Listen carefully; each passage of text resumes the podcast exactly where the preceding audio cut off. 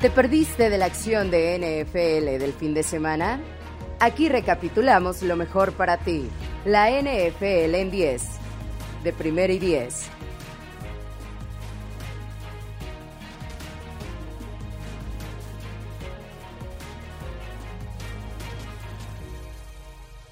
El domingo de la NFL en la semana 14 no fue el mejor desde el punto de vista de entretenimiento puro. Muchos partidos se decidieron pronto, otros tuvieron intentos de regreso fallidos y pocos fueron competitivos durante buena parte del encuentro. Pero eso no implica que los partidos y sobre todo los resultados hayan sido intrascendentes, ya que vimos la eliminación oficial de tres equipos más, los Lions, los Jaguars y los Jets. Eh, también vimos algunos equipos que ya lideraban sus divisiones incrementar la distancia entre ellos y su competencia.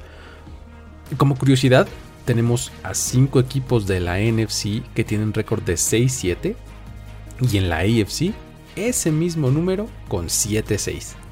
Todos ellos peleando por entrar a playoffs.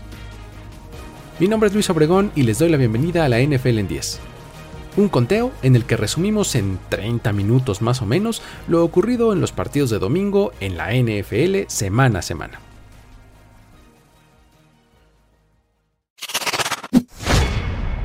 Número 10. El homenaje a Demarius Thomas.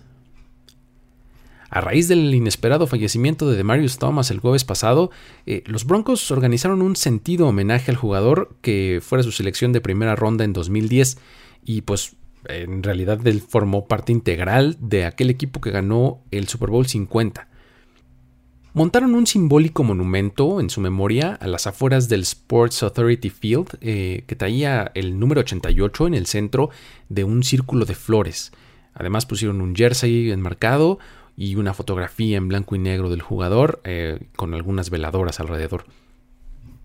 Previo al partido contra los Detroit Lions, los aficionados tuvieron ahí la oportunidad de presentarse ahí, eh, de pagar sus respetos, de dedicar algunas palabras, dejar algún regalo, etc. Y pues incluso se vio hasta Peyton Manning, el quarterback eh, que fuera el titular en aquel Super Bowl 50, que llegó con sus hijos y pasaron unos momentos ahí en el lugar. Los jugadores de los Broncos además usaron una calcomanía especial con el número 88 en la parte trasera de su casco y junto al sideline, del lado de la banca de los Broncos, se pintó un 88 en el pasto. Hubo un par de momentos especiales durante el juego. El primero eh, fue cuando la ofensiva, en su primera jugada en el partido, entró al campo con 10 hombres nada más. Se alinearon y dejaron la posición de receptor vacía, que sería el lugar que hubiera ocupado de Marius Thomas. Dejaron correr el reloj hasta que llegó a ceros y no sacaron la jugada. Esto implicó pues un castigo de retraso de juego, pero los jugadores de ambos equipos, tanto de los Broncos como de Detroit, estaban aplaudiendo en señal de respeto y demás, y la defensiva de los Lions decidió declinar el castigo, eh, redondeando el momento deportivo y de conmemoración muy especial. Más adelante, cuando la defensiva de Denver estaba en el campo, el safety Justin Simmons hizo una intercepción muy espectacular en la que se lanzó por el balón y para festejar en vez de ir a posar junto con el resto de la defensiva a Lenson, como ahora ya es costumbre, fue directamente al número 88 que estaba pintado en el pasto, junto al sideline, y plantó el balón sobre el número 88 como a manera de ofrenda. Y ya después ahí llegaron el resto de sus compañeros y pues bueno, hicieron lo mismo. El partido en realidad fue una paliza de los Broncos a los Lions, el marcador fue 38-10 y pues esto eliminó oficialmente a los Lions de toda contienda en 2021, mientras que a Denver lo mantiene con posibilidades para entrar a postemporada. Número 9. Urban Meyer, Dead Coach Walking. Sí, lo de Urban Meyer ha pasado de lo cómico a lo ridículo. Realmente ya es un tipo que parece un zombie, realmente. Eh, tiene un vestidor completamente perdido, y eso se refleja totalmente en el campo de juego. Eh, es un equipo que simplemente no da una. Este domingo perdieron contra los Titans, que les metieron a medio gas, la verdad, jugando un poco a medias. Les metieron 20 puntos y, pues ellos se quedaron en cero.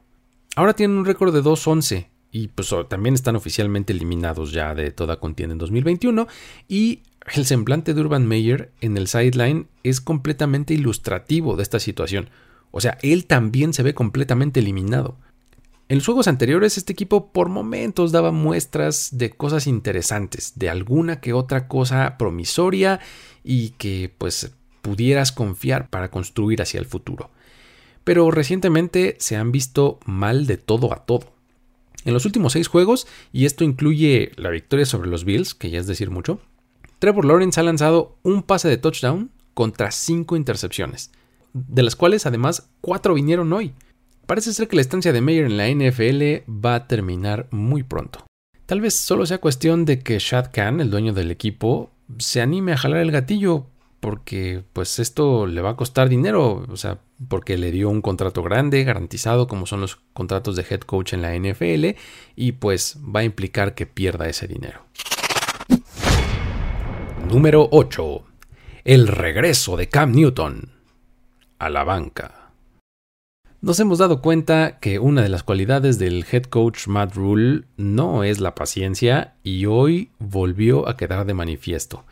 Con unos tres minutos por jugar en el segundo cuarto, decidió que ya había visto suficiente y que era hora de sentar a Cam Newton y meter a PJ Walker como coreback, tras una intercepción ahí que lanzó Newton y que fue regresada hasta la zona de anotación. El problema fue que Walker también le interceptaron en su primera serie en el campo, por lo que pues después del medio tiempo Newton volvió a la acción. Finalmente, los Panthers acabaron perdiendo el duelo divisional contra los Falcons 29 a 21 en un partido que fue muy mal jugado, pero que por lo menos estuvo parejo por unos tres cuartos. Esta derrota es la número 11 al hilo de los Panthers con Cam Newton como quarterback titular. Creo que ahora queda claro la razón por la que había salido del equipo. Esta temporada, en sus primeros dos partidos, registró tres touchdowns y cero intercepciones, y desde entonces tiene cero intercepciones y tres touchdowns.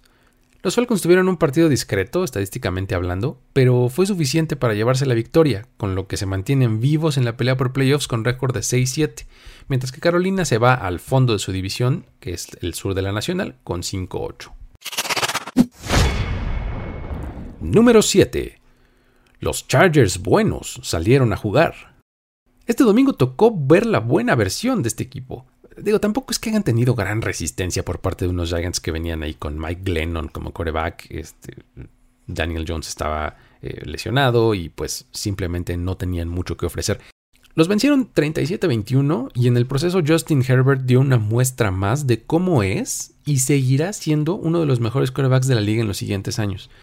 Lanzó para 275 yardas y 3 touchdowns, sin uno de sus receptores principales, además, ¿eh? porque Keenan Allen estuvo fuera, estaba en la reserva de COVID.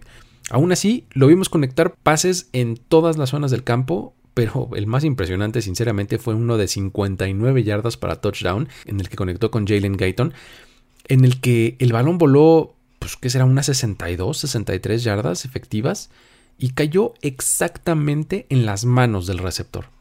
Su actuación este domingo lo colocó en compañía solamente de Dan Marino como los únicos dos corebacks en la historia con al menos 60 pases de touchdown en las primeras dos temporadas de su carrera. Austin Eckler salió lesionado del tobillo, pero los reportes indican que no es nada grave. Mientras estuvo en el juego, su rol fue el usual.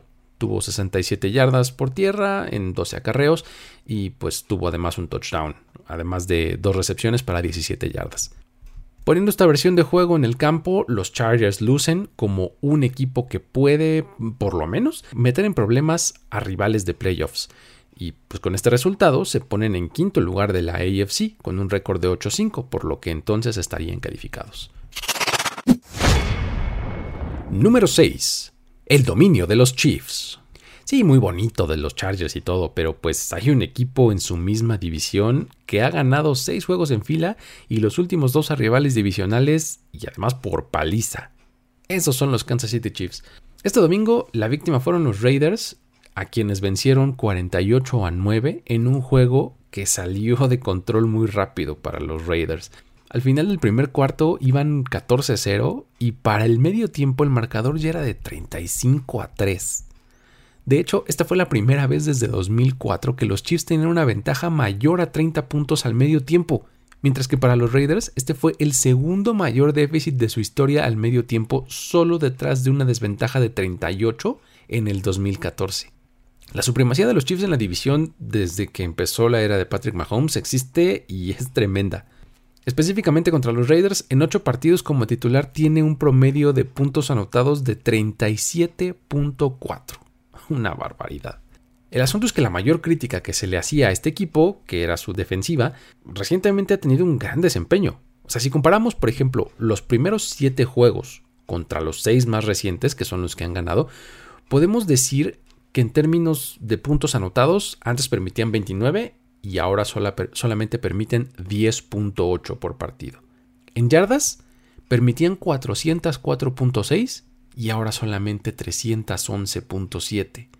Y finalmente, en robos de balón, antes acumularon 7 y ahora han acumulado 16. Será interesante ver a este equipo contra un ataque como el de los Chargers, a quienes se enfrentarán este jueves por la noche, ya que pues, el nivel de exigencia de los rivales que han tenido durante estos seis juegos no ha sido mucho, mientras que los Chargers pues, ya los vencieron en septiembre y les anotaron 30. Es difícil discutir contra un récord de 9-4 que los tiene como terceros mejores en la AFC, pero sin duda de pronto hace falta una mejor prueba para evaluar a este equipo. Número 5. Los Browns se aferran con las uñas. Estuvieron a punto de permitir el regreso de los Ravens después de tener una ventaja de 21 puntos en el marcador. Lo más preocupante hubiera sido que lo habrían permitido unos Ravens sin Lamar Jackson, ya que salió lesionado de un tobillo en el segundo cuarto del partido. Y para los que piensan que Jackson se lastimó porque su estilo de juego no es sostenible y que tarde o temprano iba a pasar porque se la pasa corriendo y no sé cuántas cosas, pues no, sepan que la lesión vino en una jugada de pase en la que Jeremiah Wusu Koramoa, la embaquera de los Browns, se lanzó para taclearlo y provocó que se falseara el pie. Una torcedura de tobillo lo que tuvo. No se dio en una jugada de acarreo, ni mucho menos. Así son de aleatorias las lesiones en el deporte en este deporte específicamente. Si los jugadores se lesionaran por correr, pues, pues, no habría running backs que duraran, ¿no? Simplemente. Pero bueno, en fin. Los Browns en un juego lo más Baker Mayfield posible lograron detener el intento de comeback de los Ravens al final del partido con defensiva, que a pesar de que permitió 389 yardas totales, hizo detenciones clave, consiguió 4 sacks y se robó el balón en un fumble provocado y recuperado por Miles Garrett que convirtió en un touchdown en la misma jugada. Con esa jugada, ahora Garrett tiene el récord de más sacks en la historia de la franquicia en una sola temporada con 15. Este equipo se aferró con las uñas a la victoria, igual que lo está haciendo también a la temporada. Y es que con este resultado se ponen con récord de 7-6 y están en segundo lugar de su división a solo un juego de distancia de los Ravens, que con 8-5 ahora ya cayeron hasta el cuarto lugar de la AFC. Ambos tienen calendarios duros para cerrar la temporada, por lo que será muy interesante ver cómo terminan acomodándose, sobre todo si la lesión de tobillo de Lamar implica que se pierda varias semanas, ya que pues inicialmente tienen a los Packers el próximo fin de semana, luego visitan a los Bengals, después a los Rams y finalmente a los Steelers. La AFC North todavía está para cualquiera, sobre todo con lo que pasó en Cincinnati. Número 4. San Francisco mantiene el paso. Uno de los partidos más interesantes de la semana fue el que disputaron los 49ers y los Bengals, donde los de la Bahía se llevaron el triunfo 26 a 23 en tiempo extra. Este fue un partido que por más que los Bengals jugaron bien a la ofensiva y a la defensiva, los 49ers hicieron jugadas clave en momentos muy importantes del encuentro. Dos de ellas, por ejemplo, vinieron en dos patadas de despeje que Darius Phillips no pudo fildear y San Francisco recuperó el balón. La primera costó un field goal, que dio los primeros tres puntos del partido, y la segunda terminó en touchdown, o sea, 10 puntos de esos dos errores. Otra de las claves, la principal desde mi punto de vista, fue el juegazo que dio George Kittle, que más allá de las 151 yardas y 13 recepciones, además de un touchdown, que son números brutales, la clase de recepciones que hizo y los momentos en los que vinieron estas recepciones fueron absolutamente definitivos. En los seis últimos juegos ha registrado seis anotaciones, que es la misma cantidad que había sumado en sus últimos 22 partidos. Divo Samuel volvió a la acción y se vio bien, al igual que Brandon Ayuk, eh, quien de hecho anotó el touchdown de la victoria en tiempo extra. Su defensiva lució dominante por momentos, presionando al coreback y haciendo detenciones importantes que cortaban los avances del rival. Ahora, del otro lado, Es muy destacado lo que está haciendo Joe Burrow. Realmente está en una combinación con Jamar Chase que realmente genera peligro. Sin duda, es una pareja que vamos a ver florecer en los siguientes años. Burrow tuvo un partido de 348 yardas con dos touchdowns, los cuales además fueron recibidos por Chase, eh, quien acumuló 77 yardas en 5 recepciones. Con estos números, Chase se convirtió en el quinto jugador desde 1970 en tener 1000 yardas por recepción y 10 touchdowns en su temporada de novato. Con esta derrota los Bengals se meten en problemas en su división, ya que se van hasta el tercer lugar y quedan en el puesto número 9 de la AFC. Por su parte, los 49ers mantienen su paso ganador en el que han conseguido la victoria en 5 de los últimos 7 juegos, lo que de momento los tiene en el sexto lugar de la NFC y a la expectativa de lo que pueda pasar con los Rams el lunes por la noche y en los siguientes encuentros. Número 3. Tom Brady a paso de MVP. Lo hecho por este hombre es súper destacado. Y lo malo es que se nos está haciendo costumbre. Estamos perdiendo un poco la dimensión de lo que está haciendo. Este domingo los Buccaneers vencieron a los Bills por marcador de 33 a 27 en tiempo extra. Y mientras los triunfos se siguen apilando para Tampa Bay, los récords individuales siguen cayendo ante lo hecho por Tom Brady. De entrada, el dominio que tienen sus equipos contra los Bills es algo digno de destacar, ya que tienen un récord de 33-3, el mejor desde 1950 de un quarterback titular contra un solo equipo. En el partido rompió también el récord de más pases completos en la historia de la liga y anotó su décimo touchdown por tierra desde que cumplió 40 años, lo cual empata el número de touchdowns de Jerry Rice después de los 40, y ese es el mayor número de la historia.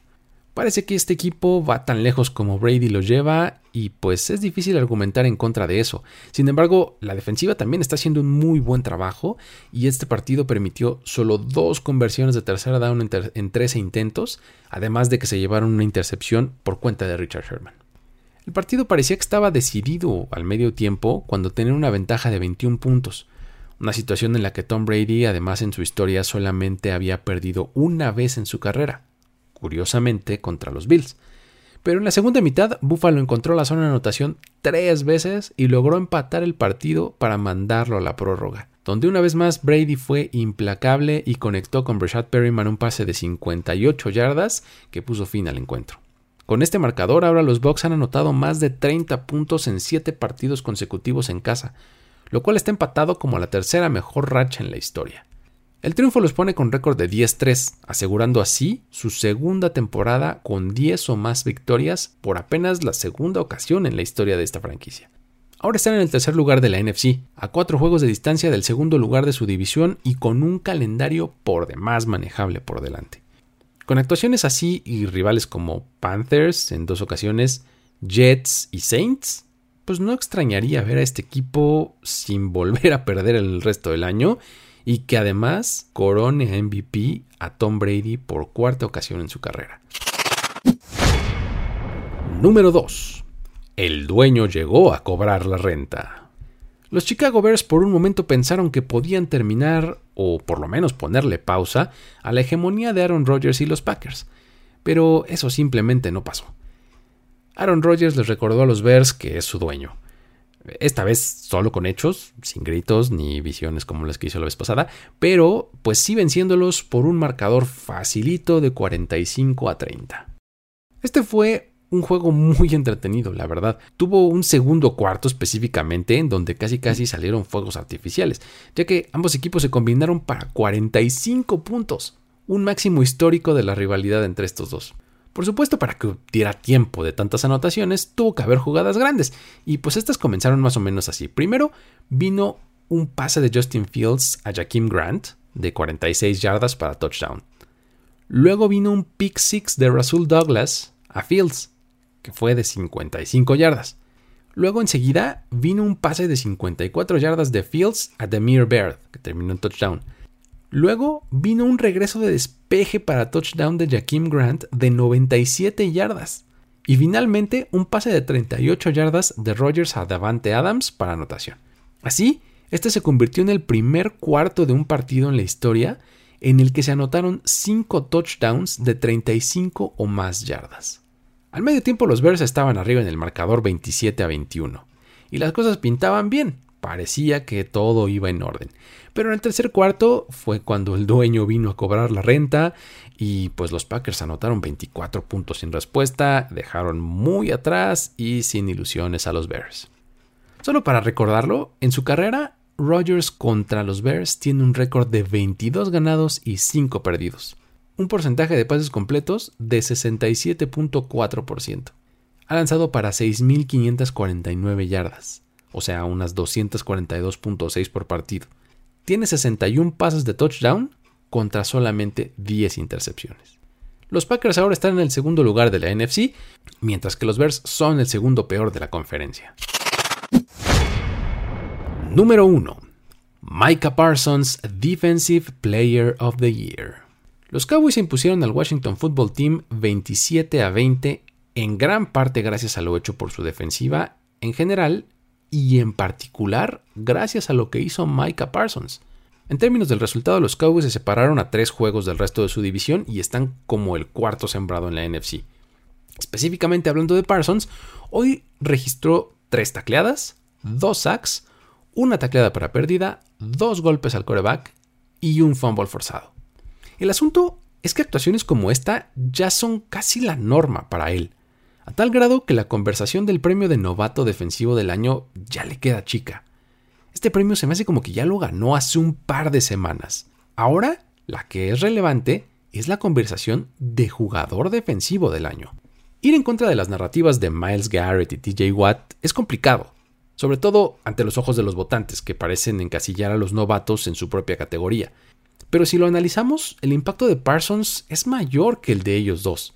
Y también el de otros candidatos como JC Jackson, Matt Judon, eh, e incluso su propio compañero Trevon Diggs. El argumento definitivo es la versatilidad. Lo hemos visto hacer de todo. Presionando el coreback ha conseguido 12 sacks hasta el momento y está a dos de distancia del récord de novato que tiene Javon Kears. De hecho, si consideramos que no es un pass rusher especialista, tal cantidad de sacks es mucho más impresionante. Esos 12 sacks son el número máximo entre jugadores que cuentan con 75 o más tacleadas hasta el momento. Es decir, jugadores que no solo presionan al coreback, sino que también hacen otras cosas a la defensiva. Vamos, e-, en el orden lo siguen Jordan Hicks y Eric Kendricks, y cada uno tiene 5 sacks solamente.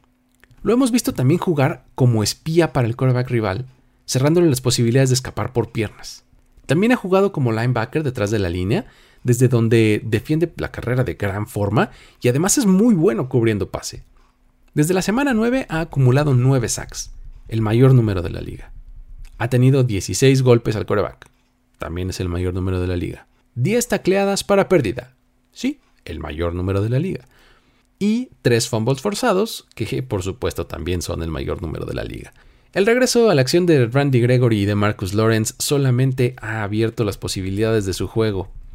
Ahora Dan Quinn no tiene que usarlo como pass rusher. Puede hacerlo, pero también puede alinearlo donde mejor le parezca, donde encuentre el mejor matchup, y eso lo hace todavía más peligroso, ya que las ofensivas rivales no pueden planear esquemas de bloqueo contra un jugador que no saben dónde va a estar alineado en la siguiente jugada y en la siguiente y en la siguiente. La última y única vez que un jugador novato ganó el premio de defensivo del año fue en 1981, cuando Lawrence Taylor registró 133 tacleadas, 9.5 sacks, 8 pases defendidos, 2 fumbles forzados, un fumble recuperado y una intercepción. Es una clase de temporada tremenda, muy al estilo del T. Y pues bueno, al momento Parsons lleva 57 tacleadas, 12 sacks, 2 pases defendidos y 3 fumbles forzados. Creo que si consigue por ahí una intercepción o llegar a anotar, uff, se acabaría la discusión.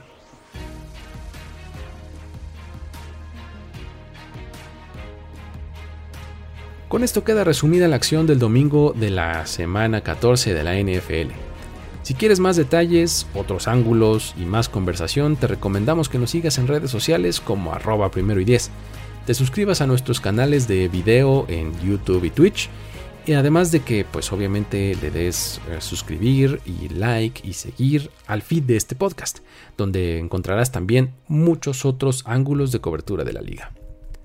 Mi nombre es Luis Obregón y me despido. Esto fue la NFL en 10. Hasta la próxima.